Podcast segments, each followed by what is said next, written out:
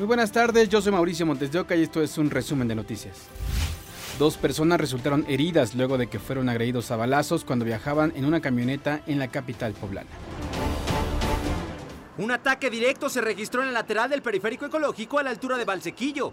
Las detonaciones provocaron alerta debido a que desde un vehículo abrieron fuego en repetidas ocasiones contra una camioneta en la que viajaban dos personas. De acuerdo a testigos y los reportes de la policía estatal, los ocupantes de la camioneta emboscada trataron de escapar, sin embargo, no lo lograron y quedaron sobre el camellón. Pues nosotros estábamos esperando el camión cuando de repente escuchamos como de una camioneta empezaban a disparar, todos corrimos, pero no sabíamos hacia dónde ir. Fueron momentos muy desesperantes y de mucho miedo. Los impactos de bala hicieron que los cristales de las ventanas quedaran hechos añicos. Las bolsas de aire protegieron a los ocupantes.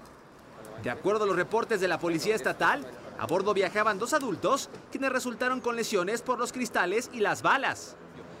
Fue la camioneta la que recibió las detonaciones de arma de fuego y posteriormente provocó un dispositivo por parte de la Policía Municipal Estatal, Guardia Nacional y Sedena. En estos momentos continúan las investigaciones para dar con los responsables. Por cerca de cuatro horas, un operativo de la Policía Municipal, Policía Estatal, Sedena y Guardia Nacional bloqueó la circulación de la lateral. Los negocios bajaron sus cortinas. De acuerdo a las investigaciones de la Policía Estatal, se trató de un ataque directo, sin embargo, continúan las investigaciones para dar con los responsables que lograron huir de la zona. Con imágenes de Oscar Martínez, Héctor Gamboa, Fuerza Informativa Azteca.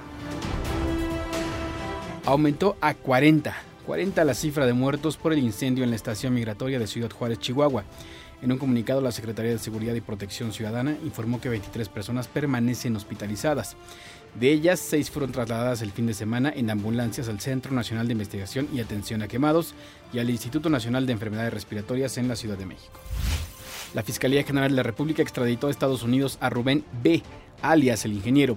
Era requerido por una Corte Federal de Distrito de California por los delitos de asociación delictuosa contra la salud y lavado de dinero.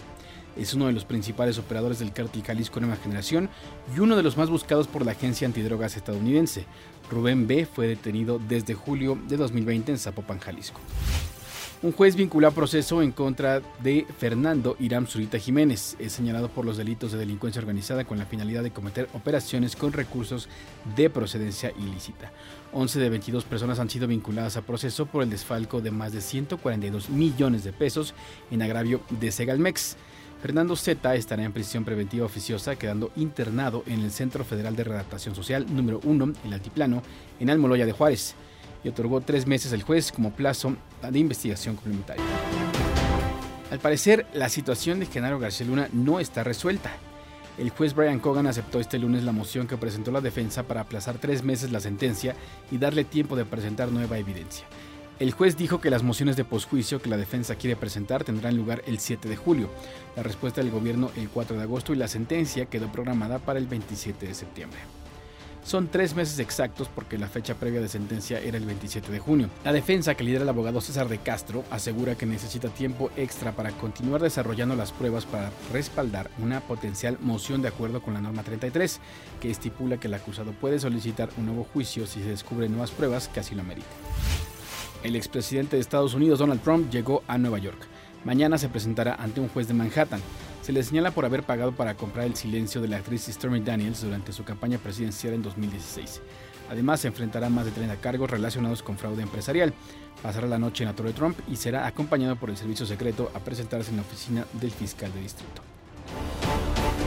Protesto guardar, y hacer guardar la Constitución de los Estados Unidos mexicanos, las leyes que de ellas emanen, la, la, Ley General de Instituciones y Procedimientos Electorales y honrar los principios que rigen la materia electoral, cumplir leal y patrióticamente con el encargo que la Cámara de Diputados, el Poder Legislativo, a través de la Cámara de Diputados nos ha eh, encomendado y si no lo hiciera así, que el pueblo y la nación me lo demanden. Protesto. Rindió protesta a Guadalupe Tadei como la nueva consejera presidenta del Instituto Nacional Electoral. En su mensaje dijo que se apegará a las leyes constitucionales y que honrará los principios que rigen la materia electoral. Posteriormente, los tres consejeros electos, Rita Abel López, Jorge Montaño Ventura y Arturo Castillo Loza, también rindieron protesta. Durante el primer minuto de este lunes arrancaron las campañas electorales para elegir a la gobernadora en el Estado de México. En la contienda participan dos candidatas mujeres, Delfina Gómez por la coalición Juntos Hacemos Historia en el Estado de México, conformada por Morena, Partido del Trabajo y Verde Ecologista de México, mientras que Alejandra del Moral representa a la Alianza Va por el Estado de México, conformada por el PRI, PAN, PRD y Nueva Alianza. Además, habrá urnas electrónicas en 19 municipios. Las campañas deben concluir tres días antes de la jornada electoral, que es el domingo 4 de junio. Y también durante el primer minuto del domingo arrancaron las campañas electorales para elegir al gobernador y representantes del Congreso en Coahuila. En la contienda participan cuatro candidatos. De la Alianza Va por México, conformada por el PRI, PAN y PRD, está Manolo Jiménez. Le sigue Lenin Pérez por el Partido Verde Ecologista de México. Por el Partido del Trabajo está Ricardo Mejía y de Morena es Armando Guadiana. Las principales propuestas son el sector salud, becas para jóvenes y seguridad. De acuerdo con el INE, las campañas deben concluir tres días antes de la jornada electoral, que es el domingo 4 de junio. A las urnas están llamados casi 15 millones de votantes, los cuales 2.3 millones son de Coahuila. En otros temas, recuerde que para reducir riesgos entre conductores está en marcha desde el viernes pasado el operativo itinerante del alcoholímetro en esta capital. De acuerdo al corte más reciente, se han remitido al centro El Torito a 164 conductores que superaron el límite permitido de alcohol en la sangre. A su vez, 161 vehículos fueron llevados al corralón. De verdad, no se arriesgue, no combine alcohol y volante, ya lo saben. Mientras tanto, en Iztapalapa están más que listos con escenarios, vestuarios y actores para la representación número 180 de la Pasión y Muerte de Cristo.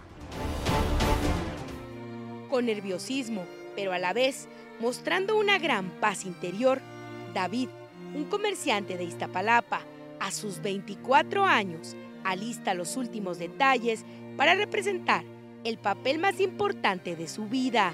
Personificará a Jesús de Nazaret en la representación número 180 de la Pasión de Cristo en Iztapalapa.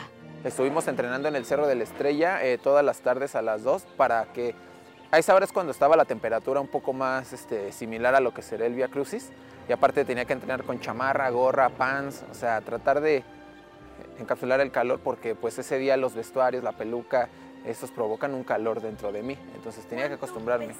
Llevará en su espalda una cruz de casi 100 kilos de peso y junto a él estará Paulina, estudiante de química farmacobióloga, quien dará vida a María.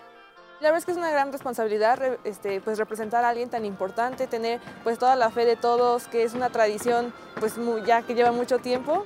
Y Michelle, que en este escenario personificará a la esposa de Poncio Pilato. Soy el nuevo rostro de Claudia Prócula para esta 180 representación. Es una mujer de alto prestigio pues, político que en un acto de humildad trata de interceder por Jesús.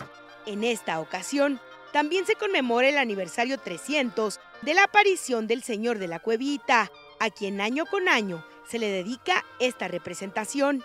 Regresamos nuevamente a las calles por los ocho barrios con los recorridos tradicionales que hacemos. Se juntaron muchas cosas en las cuales este, eh, eh, obtuvimos el reconocimiento como Patrimonio Inmaterial de México.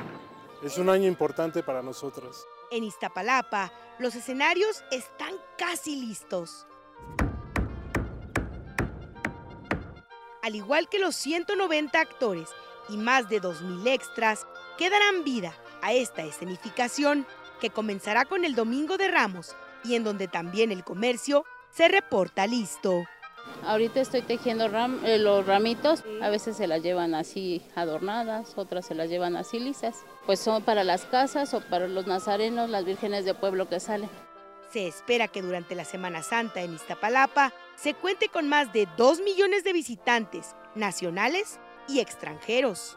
Imágenes Edgar Hernández y Luis Alberto Gres, Lucero Rodríguez, Fuerza Informativa Azteca. Hasta aquí las noticias del momento. En este podcast informativo de ADN 40 les deseo que tengan un excelente inicio de semana. Yo soy Mauricio Montes y nos escuchamos en ADN 40 Radio.